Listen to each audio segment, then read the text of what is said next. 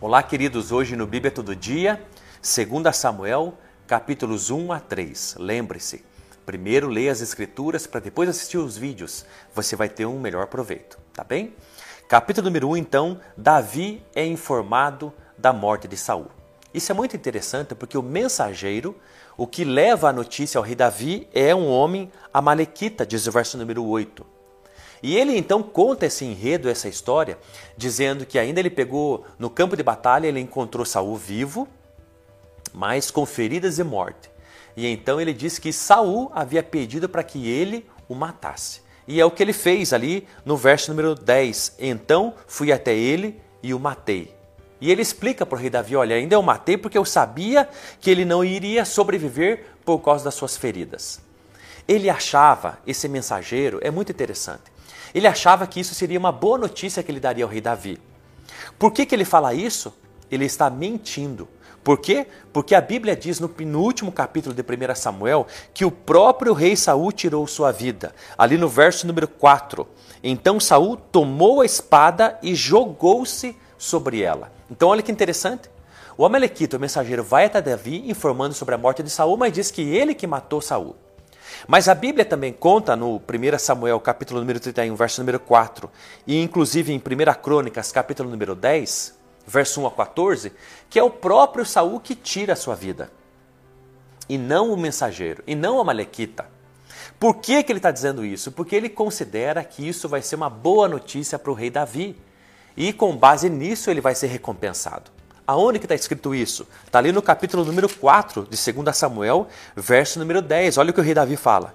Se ao que me veio dizer, Saul foi morto, pensando que dava boas notícias, eu logo o apanhei e o matei em Ziglac, como recompensa pela notícia. Então olha que coisa interessante. Realmente esse mensageiro estava no campo de batalha. Mas depois da morte de Saul, ele estava procurando despojos, o que ele poderia se apropriar depois daquela guerra toda. E ele pega, inclusive, ele pega, é um dos primeiros a chegar. Porque o rei Saul está morto e ele consegue então um bracelete do rei e sua coroa. Essas duas coisas ele pega e ele pensa: eu vou conversar com o rei Davi vou anunciar a morte de Saul para ter a recompensa dessa boa notícia. Mas a bem na verdade, isso não foi considerado pelo rei Davi como uma boa notícia, como boas novas. E Davi mandou executar então esse mensageiro. Olha que interessante. O mensageiro não conheceu o coração de Davi. Ele achava que Saul era o inimigo de Davi, mas nunca foi. Olha o que diz a Bíblia em, em 2 Samuel, capítulo número também 22. Para você entender como Davi não considerava Saul um inimigo. Davi cantou esse cântico ao Senhor quando este o livrou das mãos de todos os seus inimigos e das mãos de Saul. Olha que interessante, ele não considerava Saul inimigo, mas também era alguém da qual Deus o livrou. Uma outra coisa importante no final desse capítulo é que Davi chora tanto por Saul quanto por Jonatas. E ele então, ele escreve uma lamentação do arco no livro de Jazar, como diz o verso número 2. Ele faz uma canção, uma música de lamento pela morte desses dois homens, Saul e Jonatas. E o mais interessante é que nessa canção ele, ele dá atenção à habilidade deles como guerreiros, da, da ligeireza deles, da, da força, da bravura. Fala sobre o arco de Jonas, sobre a espada é, é, de Saul. Fala então só de elogios a esses dois homens. Que coisa interessante não fala sobre os erros nem os pecados deles, mas somente sobre os elogios. Não é assim em Hebreus capítulo número 11? Sobre os heróis da fé?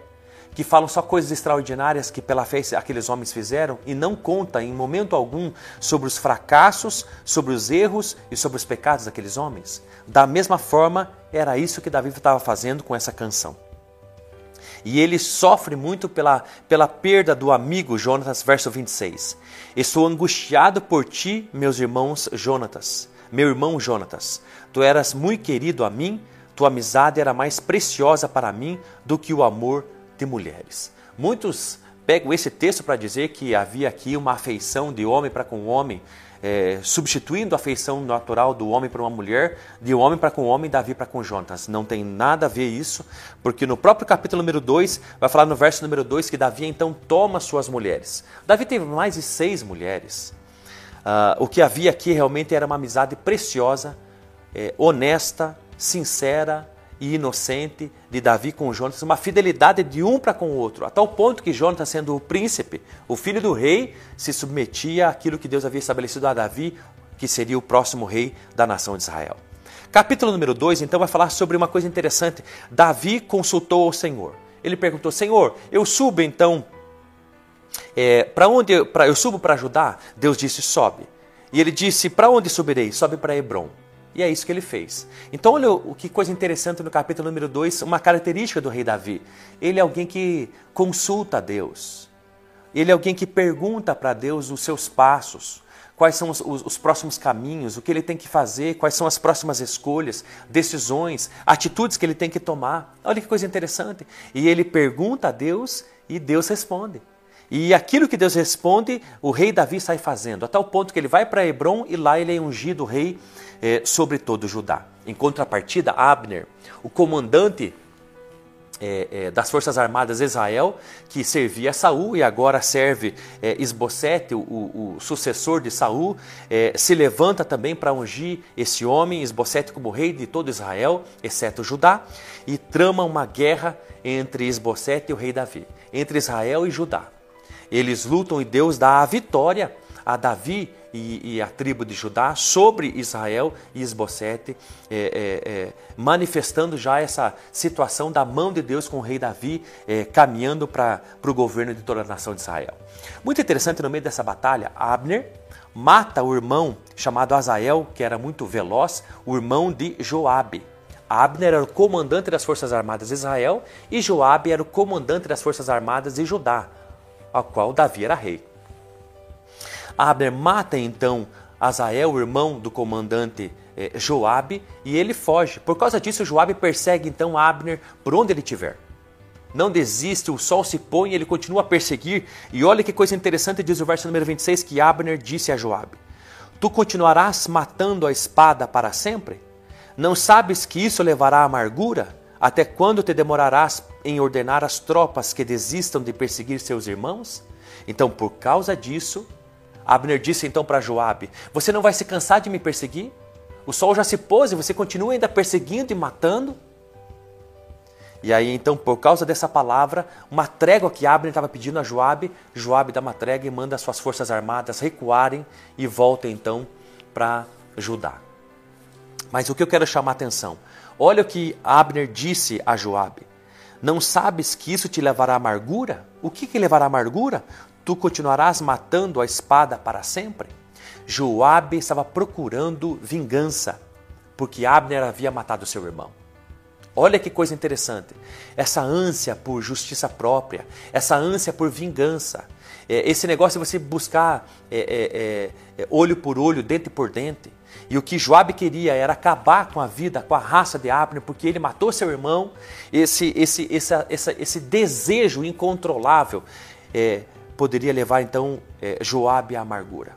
Cuidado com os teus desejos. Ainda que você ache que está estabelecendo justiça, cuidado com sentimentos de vingança, cuidado com querer a morte dos outros, cuidado por ser governado e dominado por isso.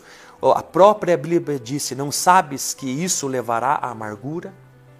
E eu quero te dizer, como homem de Deus, livre-se da amargura, do rancor, do ódio, da ofensa, da mágoa isso machuca, isso, isso faz com que o corpo adoeça, com que a mente adoeça. Perdoe, pare com as guerras, cesse. Isso não, não desgasta somente você, mas quem está ao redor de você, como, como nesse caso. E por fim, no capítulo número 3, vai falar sobre eh, os filhos de Davi no início do capítulo e também as suas seis mulheres. Mas eu quero chamar a atenção por uma aliança que o comandante de Israel, que é leal a, a Esbocete, ele faz agora com o rei Davi. Por que será que ele deixa então de fazer uma aliança com Esbocete e vai fazer Abner uma aliança com Davi? É claro que ele percebe que rei Davi está se fortalecendo e o filho de Saul está enfraquecendo o seu reino. Mas uma coisa interessante acontece.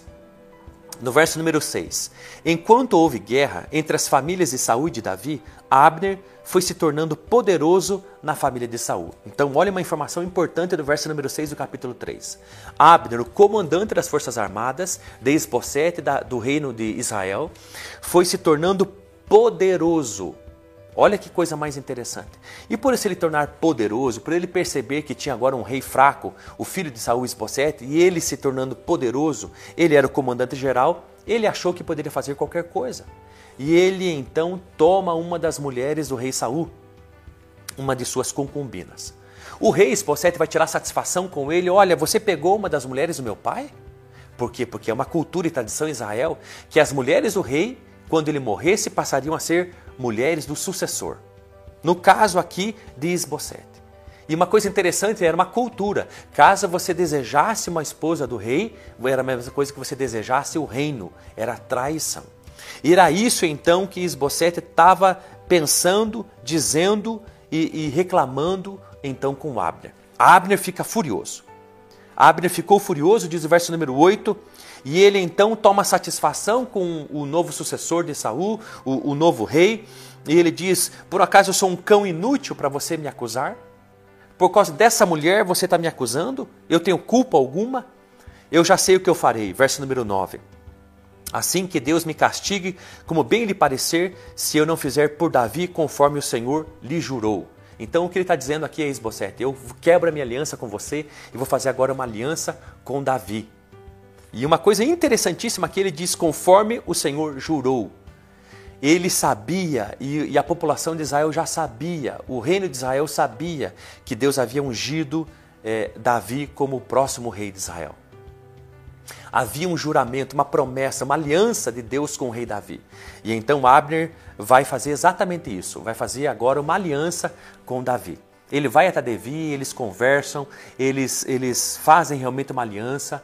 Uh, uh, Abner é, é, se prontifica e, e, se compromete a reunir todo Israel para estabelecer definitivamente agora Davi como o rei, o rei de todos. Uh, mas a bem na verdade é que Joabe, comandante de Davi das Forças Armadas, fica sabendo que Abner, o comandante de Israel das Forças Armadas, foi visitar Davi, e mas foi embora. Ele manda o mensageiro chamar de novo Abner. Abner volta, vai até o portão da cidade e no portão da cidade, diz o verso número 27, Joabe assassina, mata mata Abner. Quando Abner voltou de a Hebron, Joabe chamou a parte na porta de entrada para lhe falar em segredo e ali o feriu na barriga. Por quê? Porque agora Joabe tinha concluído aquilo que ele tinha maquinado, se vingar daquele que havia matado o seu irmão. O que, que Davi faz quando fica sabendo que o seu comandante fez isso? Ele amaldiçoa Joabe, que Joabe e toda a família de seu pai seja culpada e nunca falte quem tenha fluxo ou lepra, quem precise de muletas e quem seja ferido à espada ou quem passe fome na família de Joabe. Olha que interessante. O rei Davi amaldiçoa seu comandante das forças armadas. Por quê? Porque o rei Davi não concorda com aquilo canta agora uma canção em prol de Abner que havia morrido e fica triste e lamenta por a homem, pela morte desse homem. Por quê? Porque ele considera um grande homem, um grande líder da nação de Israel morre. E é assim que termina o capítulo número 3. Deus te abençoe.